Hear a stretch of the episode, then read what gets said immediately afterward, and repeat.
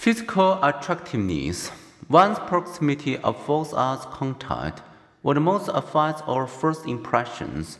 The person's sincerity, intelligence, personality. Hundreds of experiments reveal that it's something far more superficial, physical appearance. This finding is unnerving for those of us told that beauty is only skin deep and appearance can be deceiving. In one early study, researchers randomly matched New University of Minnesota students for a welcome week dance. Before the dance, the researchers gave each student a battery of personality and aptitude tests, and they rated each student's physical attractiveness. During the blind date, the couples danced and talked for more than two hours and then took a brief intermission to rate their days. What determined whether they liked each other? Only one thing seemed to matter appearance.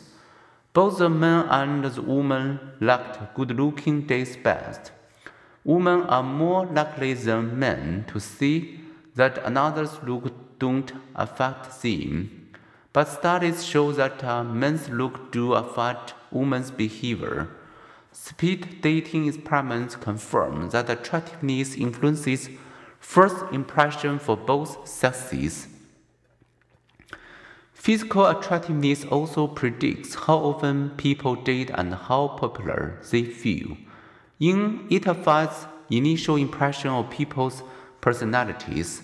We don't assume that attractive people are more compassionate but research participants perceive them as healthier, happier, more sensitive, more successful, and more socially skilled.